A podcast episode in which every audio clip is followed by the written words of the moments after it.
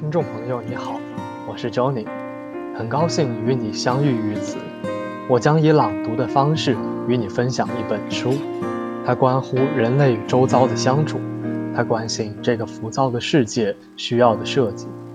这本书是日本设计先驱黑川雅之先生的《设计与死》，让我们一起走进黑川先生的设计人生。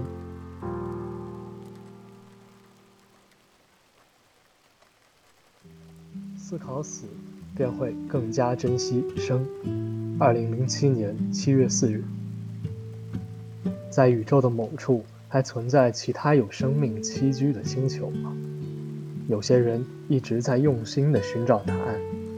他们认为，在这浩瀚无垠的宇宙中，无论如何也不可能只有地球上存在生命。话虽如此，可谁都没有发现第二颗像地球这样的星球。为什么只有地球上才有生命存活呢？和广阔的宇宙相比，在好似米粒大的小小星球上，不知为何竟有生命萌芽，且诞生了人类这个物种。他们拥有意识，不仅活着，还会追问人究竟是什么，针对自身进行种种思考，会去爱他人，总是抱着对死亡的恐惧而生活。栖居在这颗星球上，当你环顾四周，会发现到处都是相同的人。树枝在风中摇曳，阳光明亮，感觉一切都不足为奇。人们总是忘记这颗星球的存在，以及星球之外巨大浩渺的宇宙到底为何物。宇宙是一个由原子构成的世界，没有空气，没有水。是拒绝一切生命体存活的空间。希望大家记住，离开我们渺小的宇宙，哪怕只是走出一点点，外面便是无法想象的死界。正如我方才所说，那是原子的世界。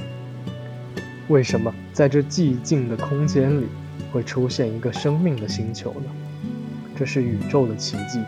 而我们恰好就生活在这颗奇迹的星球上，彼此争斗，互相关爱，就连人类生命本身亦是奇迹。微不足道的一次偶然造就了生命，另一次偶然诞生了人类。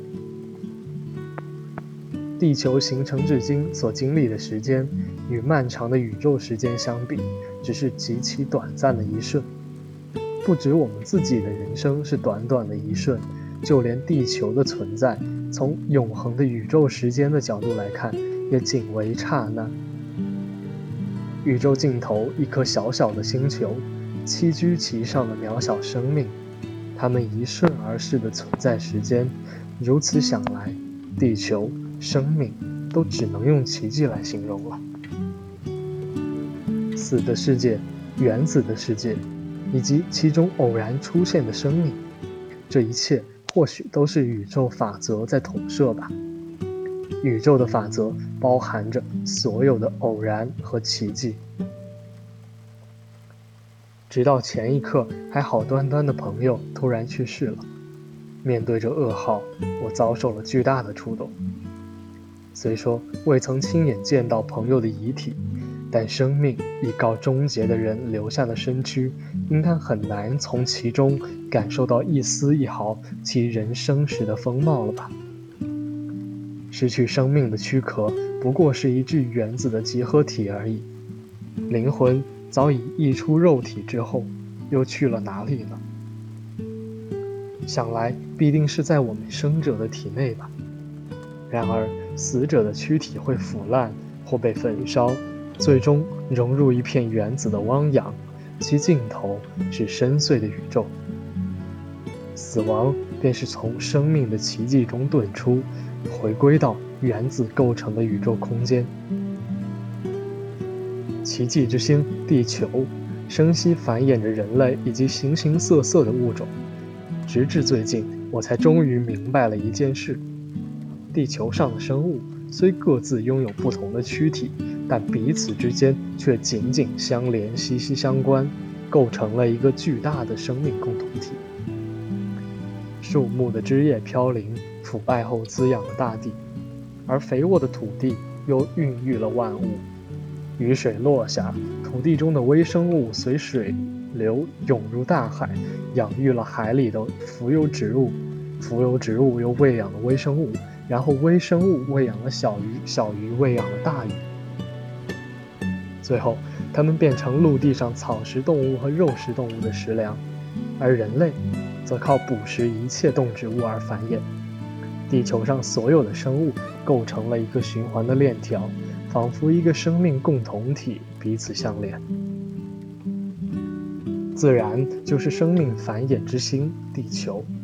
美丽的自然事物，人类讴歌的大地、森林、海洋、生物，以及拂过树林的风、水流，普照万物的太阳，所有这一切都是地球上的风景。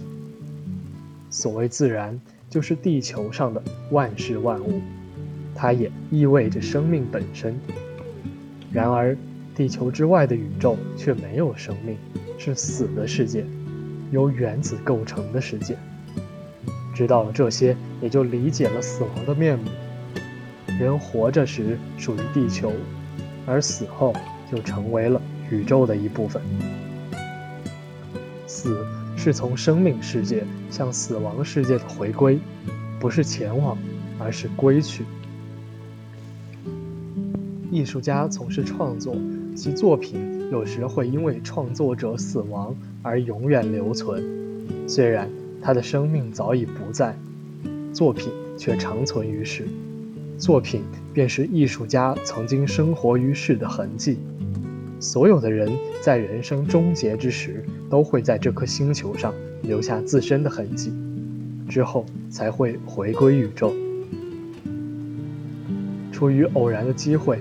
我们获得了奇迹般的生命，我们彼此斗争，互相关爱，度过寻常人生中的每个日子。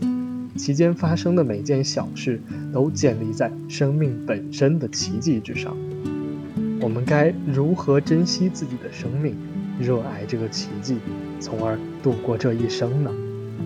答案是，去思考死，便会更加珍惜生。